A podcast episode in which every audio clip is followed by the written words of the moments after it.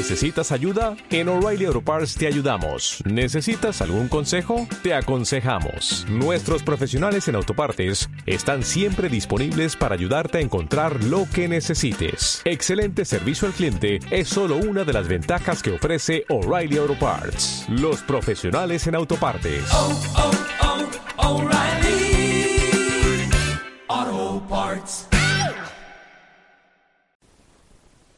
Muy buenos días, muy buenas tardes, muy buenas noches. Sean bienvenidos hoy a este nuevo episodio de Script Time donde vamos a continuar hablando un poco más de lo que es el mundo de la programación o por lo menos este camino que a mí tanto me gusta estudiar, trabajar, ejercer y todo lo que tenga que ver con este camino. Por la verdad es entretenido a pesar de sus cosas que no es perfecta, pero bueno. Así que vamos a arrancar con el episodio. Tuvimos un problemita con un intento de episodio que quisimos hacer hace unos minutos. Se- espero sepan disculpar y sepan disculpar la demora y que normalmente lo solemos hacer los días jueves o viernes en su efecto.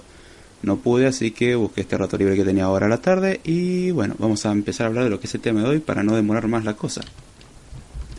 En sí, el tema de lo que quería hablar hoy era un tema que muchos estudiantes no le dan importancia y esto más aplicado a estudiantes y no tanto a profesionales, porque los profesionales ya suelen tener esta base o ya suelen trabajar con esto y no, no es necesario que se lo remarquen.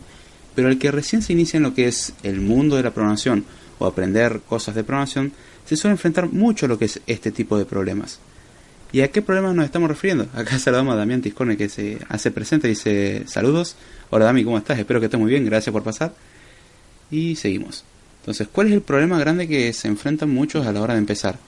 Es que quieren, por ejemplo, aprender con un curso, con un tutorial, leyendo, de la manera que sea, aprender un poco de programación. Saludamos a Maru, la coequiper de movimiento ahí, que se hace presente y dice muy buenas, o mejor dicho, buenas.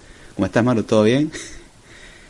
Em, y en eso no hay ningún problema, en el tema de, bueno, decir, yo quiero leer algo, o voy a ir a una institución para aprender, voy a hacer un curso para aprender a programar. Pero, ¿cuál es el problema?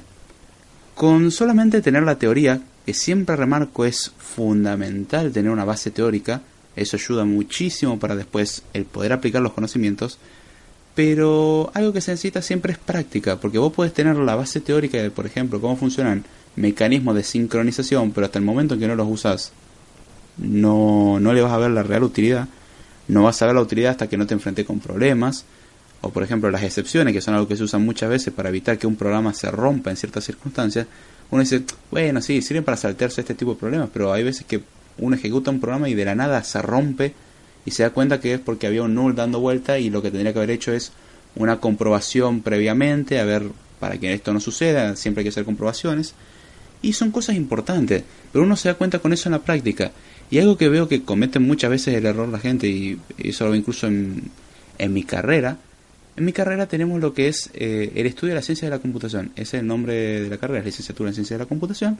Y la idea es aprender toda la base teórica, y remarco la palabra teórica, de la ciencia de la computación. Obviamente con lo teórico viene lo práctico y tenemos que realizar trabajos prácticos, crear cosas, pero tenemos el inconveniente de que, por ejemplo, yo lo que aprendí de programación en lo que es a práctica, por ejemplo, programar en Java, programar en Swift, programar en la mayoría de los lenguajes de programación que me tocan trabajar, los tuve que aprender por mi cuenta.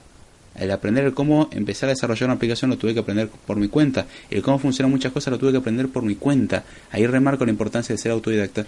Y después, en base a todos esos conocimientos, uno tiene que establecer eh, proyectos o trabajos propios en los cuales lo va a aplicar. Porque dice, sí, bueno, yo voy a resolver todos los trabajos prácticos que me den los profesores. Todo muy bien, todo muy bonito. Dentro de ese trabajo va a estar bien. Pero hasta que no te enfrentes a algo que vos digas, bueno, a ver, quiero hacer esto. Quiero hacer un programa que me organice todas las fotos. Quiero hacer una cámara. Quiero hacer lo que sea. No necesitas no necesitas hacer un sistema operativo. Puede ser un script simple que lo único que hace es eliminar cierto tipo de archivos.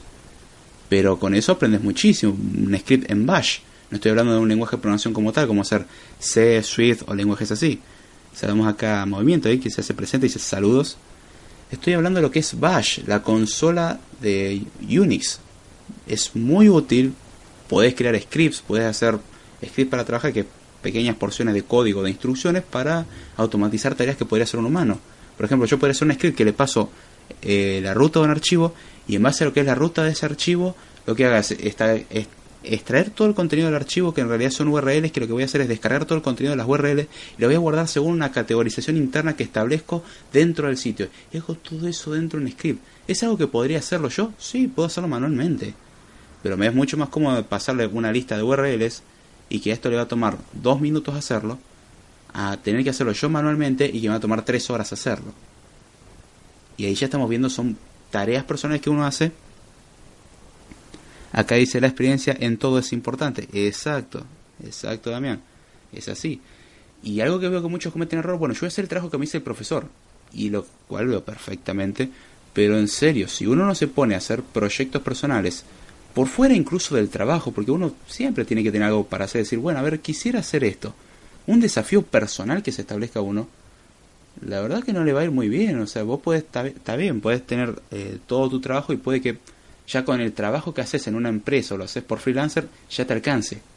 Pero si no estás trabajando como freelancer y no estás trabajando por una empresa, ¿en dónde estás invirtiendo el tiempo de práctica que tendrías que tener?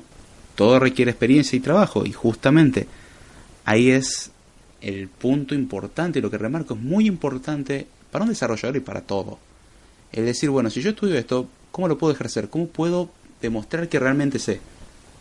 creando, por ejemplo, en el caso del desarrollo, un proyecto. Quiero hacer un proyecto de un organizador de fútbol, quiero hacer un proyecto de un jueguito, quiero hacer un juego, lo cual suena simple, pero eh, puede ser bastante complicado. No importa que no tenga interfaz gráfica linda, lo que importa es que funcione. Plantearse el desafío de y hacerlo. Es algo que suelo ver que no se hace mm, y, es algo que es fundamental lo sigo remarcando. Y sí, sí, pero fundamental y no lo siguen haciendo. Entonces, quiero remarcar la importancia de establecer esos proyectos, esas metas y esas cosas que romper. Y también algo que si no eso no sirve como incentivo para mejora personal, eh, hay otra ventaja. Si ustedes quieren trabajar para una empresa o quieren convencer a clientes, hay que tener siempre un portafolio de aplicaciones o desarrollos hechos. Si vos no trabajas por tu cuenta, ¿qué portafolio vas a demostrar de experiencia? Tengo experiencia, demuéstremelo. Eh, pero lo sé, sí, lo estudiaste, demostrás que lo puedes hacer. Yo te voy a plantear este problema, resolvémelo. Eh, no, no, pero yo lo estudié. No, demostrar que realmente tenés la capacidad. Y una buena forma de demostrarlo es teniendo un buen portafolio de aplicaciones, de proyectos que uno haya creado. Entonces, uno lo que hace es decir, bueno, ¿y cómo sabemos que vos sabes? Bueno, mira, hice esta aplicación, hice esta aplicación, esta aplicación, la puedes conseguir acá, acá, acá. Acá tenés el repositorio con el código, léelo. Y eso ya es válido como un portafolio y da mucho peso a la hora de conseguir un empleo o mucho peso a la hora de decir, bueno, ya tengo experiencia como freelancer. Y ahí es donde remarco la importancia y eso es donde quiero marcar el punto. El ponerse a hacer cosas por uno mismo, pero porque uno quiere, no por obligación. Está bien que lo hagas por trabajo, pero también lo tenés que hacer por gusto. Ya si no te gusta, te digo que lo vas a pasar muy bien. Y una de las cosas que ya dijimos es que si no aguantaba la frustración te iba a ir mal. Y ahora estamos viendo que tampoco si te pones como que no te voy a garantizar que te va a ir mal.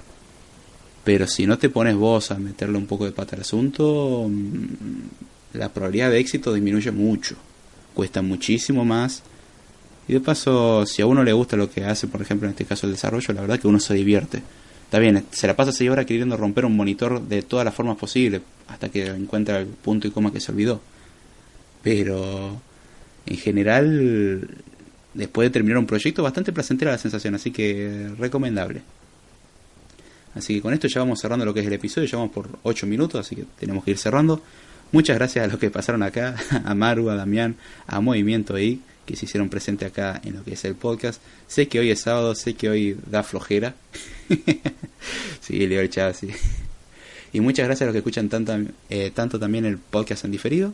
Vamos a tratar de ya le digo regularizar un poco el, tema del horario. Vamos a ver si ya el jueves que viene largo el episodio de Script Time a tiempo y nos vemos obviamente el lunes en el episodio de Code Time. Así que espero que les haya gustado. Si me quieren seguir pueden hacerlo vía Twitter en arroba Jordana, vía correo electrónico de com y en casi todas las redes sociales donde se le ocurra estoy como David Jordana o como lo que es Code Time. Así que con cualquiera de las dos me van a encontrar en casi todos lados. Así que espero que les haya gustado y les deseo un muy buen fin de semana, un buen principio de semana y será hasta la próxima.